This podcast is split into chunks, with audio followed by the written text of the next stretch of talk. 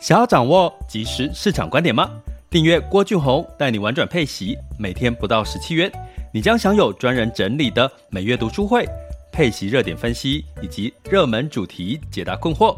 不论你想通过基金、ETF、美股或台股打造你的现金流收入，我们都能为您提供支持。点选资讯栏的订阅链接，了解更多。让我陪你一起投资理财。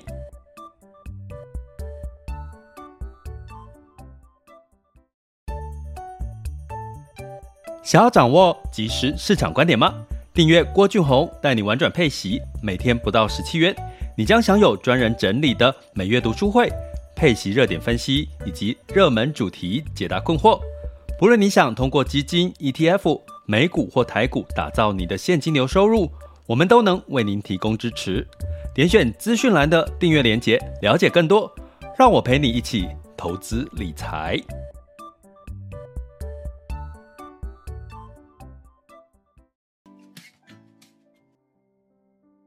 各位亲爱的学员以及听友们，大家中午好、下午好、晚上好。今天是二零二二年的这个十月十八日周二的时间了哈。那进入到周二呢，其实十月十九就是零零五六这个除夕的时候了哈。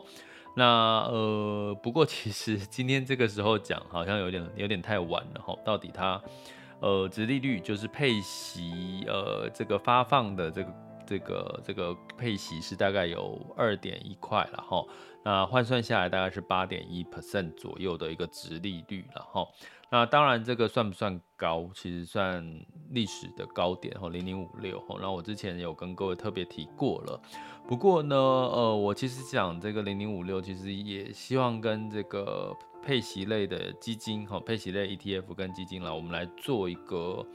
简单的对比哈，那我们常常在玩转配息频道有跟各位提过一个呃投资的策略，就是说，其实配息类的标的，它已经在帮你做停利了嘛，因为它把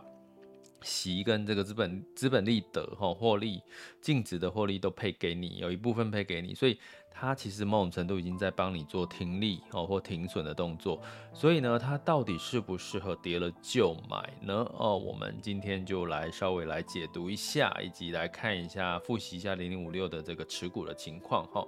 那基本上呢，这个零零五六呢，它的过去的这个配息的记录，我先跟各位讲一个点哈，是我想跟各位提的，就是说。在过去的历史零零五六的配息记录呢，大概大概有三到四成是配股利，哈，那有差不多四到六成是配资本利得，好，也就是说，其实呢，呃，大家在比较 ETF 跟配息基金的时候，其实不要忽略一件事情，不管是 ETF 台股啊，哈，单纯以台股跟这个基金，哈，基金来比的话。其实他们同时都有在配这个资本利得跟所谓的呃配息哈，所以如果这个资本利得在 ETF 它就是资本利得，可是，在配息基金里面，他们会被归类在这个所谓的本金，好，会被归类在所谓的本金，所以常常会有人呃去提说，哎，配息基金啊会不会配到本金啊，会不会怎么样？其实都一样，不管你是买 ETF 或者是配息基金呢，都是。它都会配到资本利得，可是就是金管会规定，配息基金它的资本利得，它必它被归类在本金的范围哈，所以所以其实这到底算不算配到本金？我觉得每个人自己去解读啦，我就不用在这边特别解释了哈。所以过去呢，零零五六的配股利大概是刚刚提到三成到四成，二零二二零年有到五十二个 percent 哦，是配股利。那相对来讲，大概就四十六个 percent 是配到这个资本利得哈。那所以那个资本利得大概是也是配四成到六成。好，觉得高不高？资本利得，资本利得。但是呢，所以也就是说，其实一个市场呢，它要配到。这个呃资本利得多，通常那个市场会是比较应该要比较是呃上涨的几率高，你可能配的资本利得可能会比较不会让净值有太多的这个修正哈。那估计二零二二年呢，因为大家知道二零二二年是这个配发二零二一年的这个相关的盈利嘛哈，所以基本上二零二一年大家知道台股大部分的企业都赚蛮多钱的，所以估计呢应该在股利的部分的配发的比例是比较高的啦哈，所以比较不会有这个侵蚀到这个资本利得吼的这个净值的这个波动吼。所以呢，从这个部分来看，我们再回看一件事情，那到底像这类型的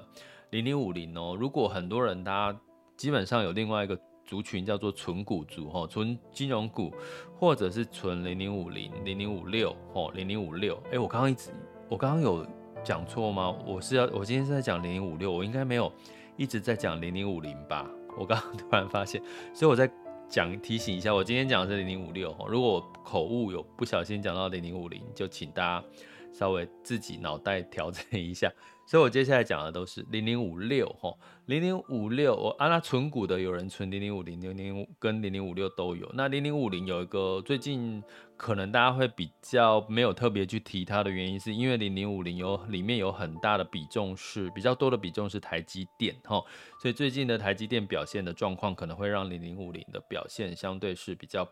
那个比较弱，所以我们讲零零五六呢，是它比较是在像呃最近它呃受到影响是在所谓的海运哦，就长荣啊这类的哈，这个让它修正比较多。那今年以来零零五六它的总报酬含息的总报酬是负的二十三点二六 percent 哈，那。大家会说他存股、存股、存股，他存了五年之后，如果你买了零零五六啊，你存股五年之后，它的报酬会是怎么样？含息哦，就是把那个他领的这个殖利率、他的股利，把它拉回来看呢，大概五年的总报酬吼是二十八点三四 percent，好，二十八点三四五年吼，所以也就是说，如果我们简单用这个单利的概念吼，就是二十八点三四除以五的话。大概每一年的报酬率差不多是五个 percent 左右，大概是五个多 percent 左右哈。所以呢，呃，基本上纯股族，我们来下一个定义，就是说，一般的所谓的纯股族哈，坦白讲，真正的比较合理的、比较健康、比较客观的目标，应该是。你追求大概四到五个 percent 的一个报酬哦，这个报酬可能包含股利哦、殖利率这样的一个概念，其实是一个比较在存零零五六这样类似这样的标的，一个比较好的、比较健康的心态。好，如果你希望就是呃大概呃平均一年的报酬差不多五四到五个 percent，所以它适不适合更年轻的族群？好。就是如果以年纪来看的话，当然如果说呃以这个报酬率你自己去衡量，然后所以我觉得通常呃我们一般在投资理财的概念，你越年轻可以冒的风险其实是越高的哈，你可以适度的去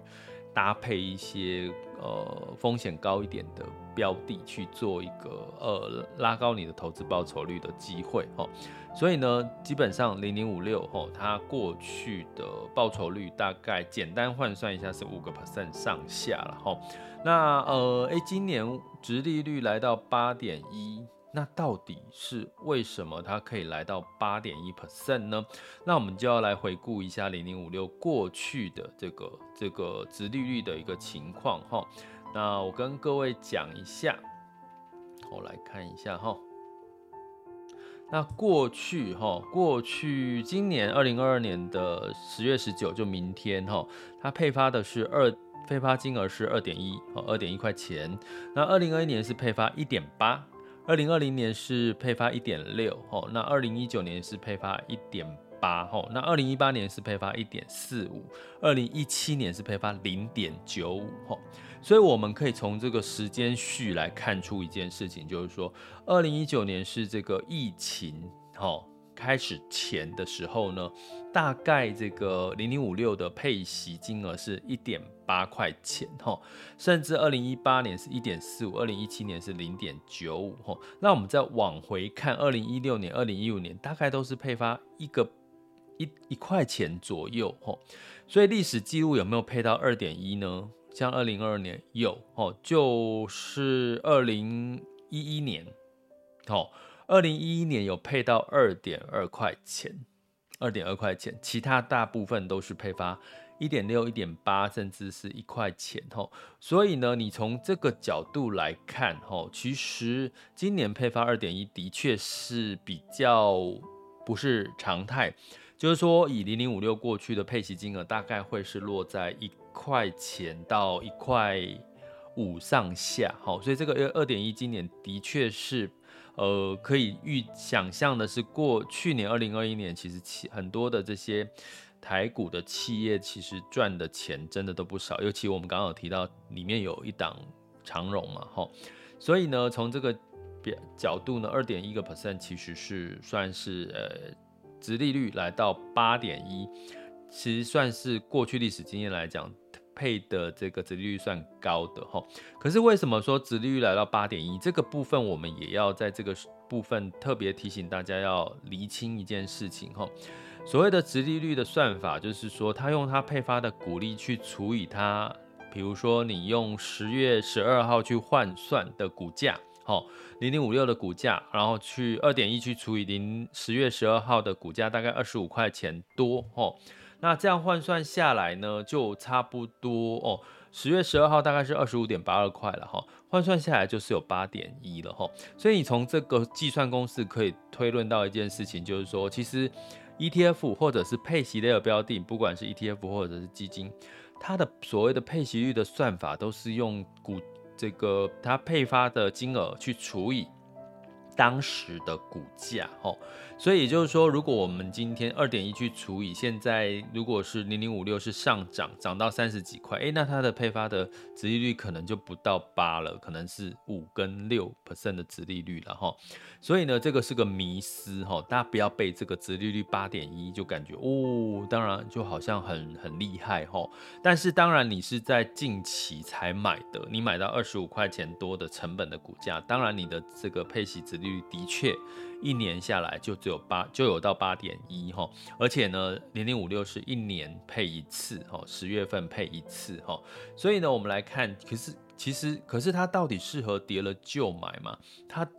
呃，看它适不适合跌了就买的原因就是。因为你跌了，你是希望你买到它的时候，它净值会很快的回来，对不对？一般呢，我们在买配息的策略，为什么叫跌了就买？就是说，当这个配息基金或 ETF 当它跌升的时候，你买，诶，你有机会赚到我刚刚跟各位讲的八点一这样子的一个难得一见，历史难得一见。刚刚已经跟各位讲，前之前有到。两块二的这个呃配息的金额是二零一一年吼，这中间相差了十一年吼，所以今年二点一的确是蛮难得的吼，而且股价又跌到二十五块钱哈，所以呢，从这个角度来看，它其实适不适合跌了就买，因为你。这个时候买，可能你的这个配息率、值率就会拉高哈。可是这个时候，我们就要来看过去零零五六的这个历史的配息的这个呃反弹回来的力道。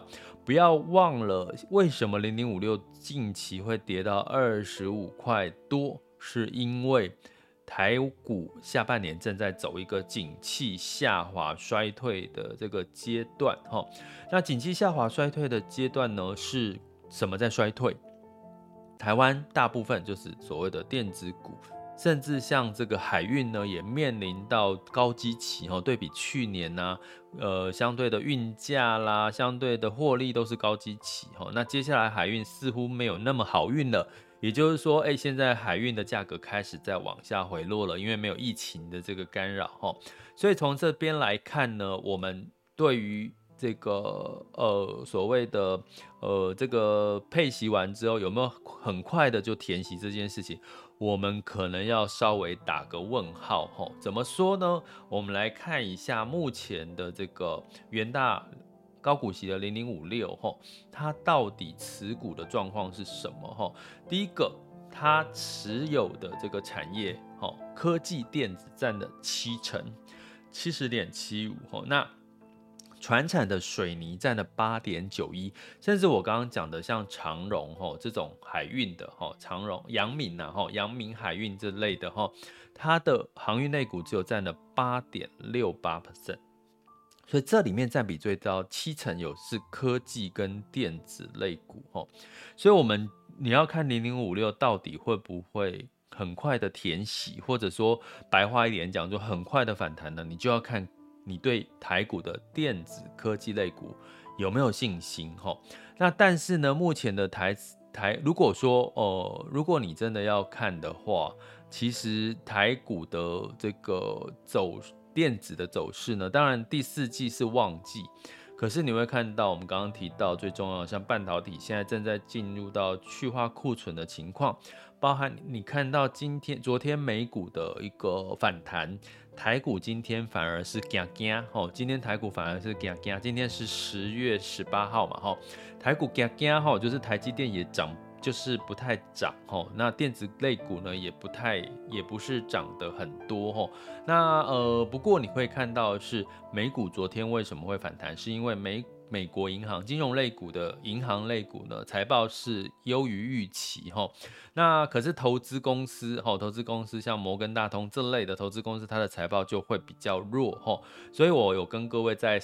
前几集都有提到，金融股其实银行类股是比较偏。短空长多，因为它有这个升息，其实是对它是有利的哈。可是呢，我刚刚提到的，像在这个零零五六，它其实金融股的占比很少，前几大的产业占比里面几乎没有金融股哈。它比较多的像低低大低多的就是广达、呃光。宝联咏、华硕，吼，还有这个阳明嘛，刚刚讲到，还有和硕，还有水泥的亚泥啦、联电，哦，还有友达之类的，吼，所以呢，你从这个角度来看，它并不会沾到这个金融股的一个呃一个边，吼，不太比较不容易沾到这个金融股的这个呃升息的这个这个后续哦，短空长多的这个。机会哦，那所以你就从头到尾，简单来讲，你买零零五零，你希望它填息，就是要看电子金融、电子科技类股有没有机会反弹哦。那不过呢，我刚刚跟各位讲，目前台股从今年七月开始进入到景气衰退，呃，电子半导体开始都是在去化库存的阶段。所以呢，基本上这个电子类股要短期之内要反弹，可能要有一个时间哈，有一个时间。那这个时间要多久呢？诶，我们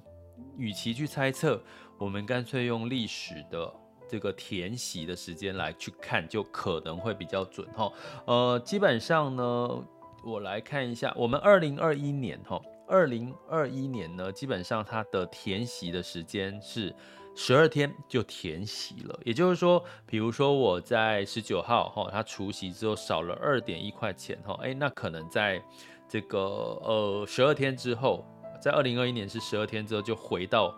这个除息之后之前的价格了。诶，很快，对不对？可是大家不要忘了，二零二一年是一个景气是一个比较偏多的时候。那二零二零年呢，也是二十八天就很快的就填息了。所以大家也不要忘了，那个时候也是在股市反弹的时候。好，那我们来讲这个景气比较差的时间点，哈，大概是如果是用这个二零一五年或者二零一六年来看，哈。那个时候的填息时间大概是八十四天到一百五十九天。那如果我们再把二零一一年就是配息二点两块二这个时间的这个时间，它的填息时天数是七十六天。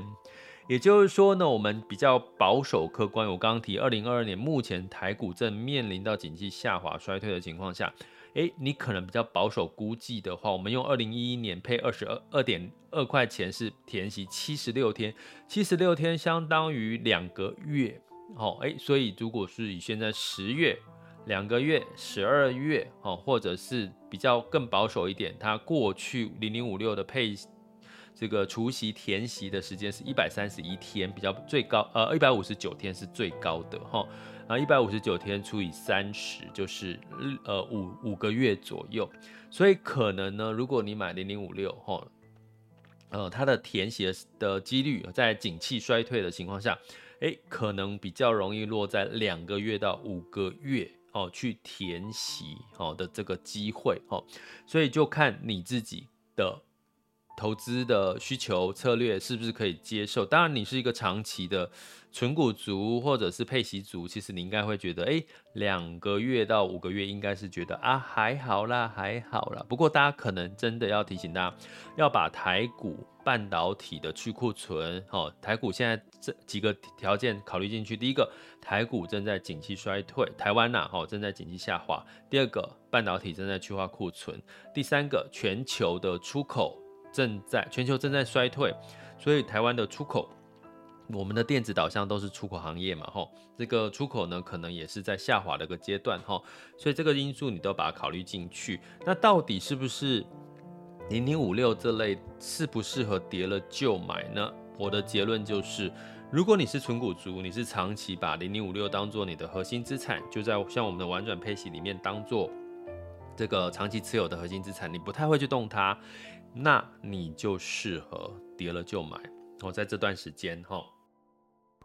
好，那如果你不是存股族，或者是把配息标的当做核心资产的话，那你只是想要短期的赚这个所谓的八点一趴的这个呃配息的金额的话，诶，那你可能要有一个心理准备，你要等两个月到五个月，或者如果你觉得你等不了，你想要去。你可能必须要，你就要去追求比较有机会短期之内反弹的。所谓的短期之内反弹的是什么？比如说美国的科技类股哦之类的，因为它它是因为升息的压力所带来的。所以从这个特性，我刚刚跟各位分析分析的，从它的填息的时间点，还有它的配息率的算法。还有它零零五六的这个里面内部的组成的持股的持的持份，以及目前整体的景气周期循环，诶，你似乎就可以找到了答案。到底你是存股族吗？你是把零零五六当核心资产吗？诶，那你可能就适合跌了就买。那如果你只是想要短期赚这个八点一 percent 左右的殖利率，然后就很快的想把钱拿出来了，那抱歉，你可能会耐不住性子哦，你可能很容易短期之内赚到这个股利呢，可是却赔掉你短期就要卖掉的这个净值哈，所以呢，你可能要先了解你自己的投资属性。另外提醒各位，我们 ETF 仍然，你如果是配股利的话。仍然是算在你的所得税里面的盈利所得哦，但是只有股利的收入的部分哈。我刚刚讲股利收入大概呃占了三成到四成哈。如果我们用四成来计算，你的二点一块钱里面四成大概有零点八块钱是要被算作股利，所以你买越多，你的股利所得税。哦，你的所得就会增加哈，也会影响到你明年报税你的所得的金额，所以你还是要稍微的算一下这个成本有没有让你就是反而增加了这个税的成本啊。另外呢，要记得也会有补充保费、健保补充保费的这个问题哈。所以呢，其实基本上呢，零零五六哈 ETF 殖利率八点一 percent 的确不错哈，从二零一一年十几年来的历史新高。但是，殖利率八点一是来自于它的这个呃最近跌多了，近一年来讲哈，今年近年呃就是今年以来它大概跌了，我给各位看一下哈，今年以来呢零零五六大概是跌了二十三点二六 percent 哦，哦零零五六大概跌了二十三，所以它才有这个高达这个八点一 percent 的殖利率。我看一下零零五零哈。零零五零今年以来是跌了三十一点三一，跌了三成。零零五零哦，原因是什么呢？很清楚的知道，台积电占了四十四个 percent，台积电占了四十四个 percent。可是，一样的道理，如果我们当核心资产，我们要考虑的不是它跌多跌少，而是要考虑的是它适不适合我们跌了就买的策略，这才是最重要的，好吗？这里是郭俊宏，带你玩转配息，给你及时操作观点。关注并订阅我，陪你一起投资理财。好啦，那我们接下来进入到二零二二年十月十八日周二的全球市场盘势轻松聊。首先，我们看到近月 VIX 恐慌指数来到三十一点零三啊，当下现在 VIX 恐慌指数是三十一点三七，十年期美债殖利率来到三点九九六零哈，所以基本上呢，整体来看，这个恐慌呢仍然持续着在呃在在在发生了，不过有慢慢开始在往下走了哈，开始在往下走了。那我们怎么去看待这整整个的状况哈？像我跟各位更新一下哈。目前的美国时美国时间期公债殖利率是来到三点九七七五哈，所以有在往下走了。那 VIX 恐慌指数现在当下是三十一点三七，那今日 VIX 恐慌指数是三十点八十八哈，所以其实目前的恐慌指数有慢慢的稍微往下走，或者可以说是麻木了。那值得一提的是，目前 S M P 五百跟纳斯达克的期货盘哦，目前是。上涨了一点六六到一点八三哦，诶，这个幅度算蛮高的吼，所以其实还蛮值得我们期待晚上的美股是不是也仍然持续会走红吼？那我跟各位提过说，其实任何弱势的市场，如果能够，通常弱势的市场会带来就是情情绪的悲观，或者是比较谨慎保守吼市场的呃投资人情绪。可是呢，如果连续的小涨五天吼。大概那个市场的情绪跟信心就会慢慢的回来哈，诶，所以目前看到最近的这个呃美股的反弹的情况哈，似乎呢呃还蛮明显的哈，所以大家其其实也值得持续关注。那目前的这个美国美股这个周一的时候是反弹的哈，因为美国银行刚提到财报，诶，其实是。比预期来的好。英国呢取消了减税的政策，让市场觉得这些利空因素呢就稍微的减缓了一些。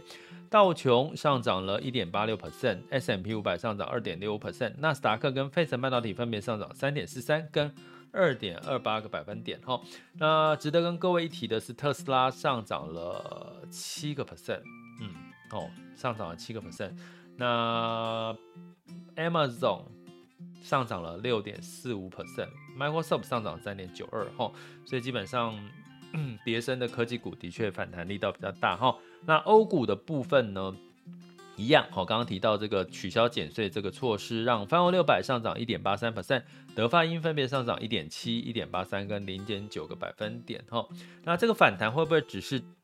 昙花一现？就是我刚刚提到的，它必须，但是不要急涨，就是小小的反弹，然后反弹的。频率、次数、天数多一点，市场的情绪就会稍微偏好一点吼。那在台股的部分吼，一样要看什么？在这个量吼，就是说回到万三之后呢，是不是站回五日线之后，可不可以持续的支撑？然后呢，这个价量吼有没有对等吼？有没有齐扬吼？这个是台股的观察重点吼。那另外呢，这个 A 港股一样也是上涨的吼。那在这个周一的时候，日经二五是下跌一点一六 percent，台湾加权指数是下跌一点二三，吼，其他的 A 港股分别是大概是涨了零点四左右，吼，零点四 percent 左右，吼，A 港股。那我们来看一下目前最新的这个雅股盘势，目前时间是十二点二十九分。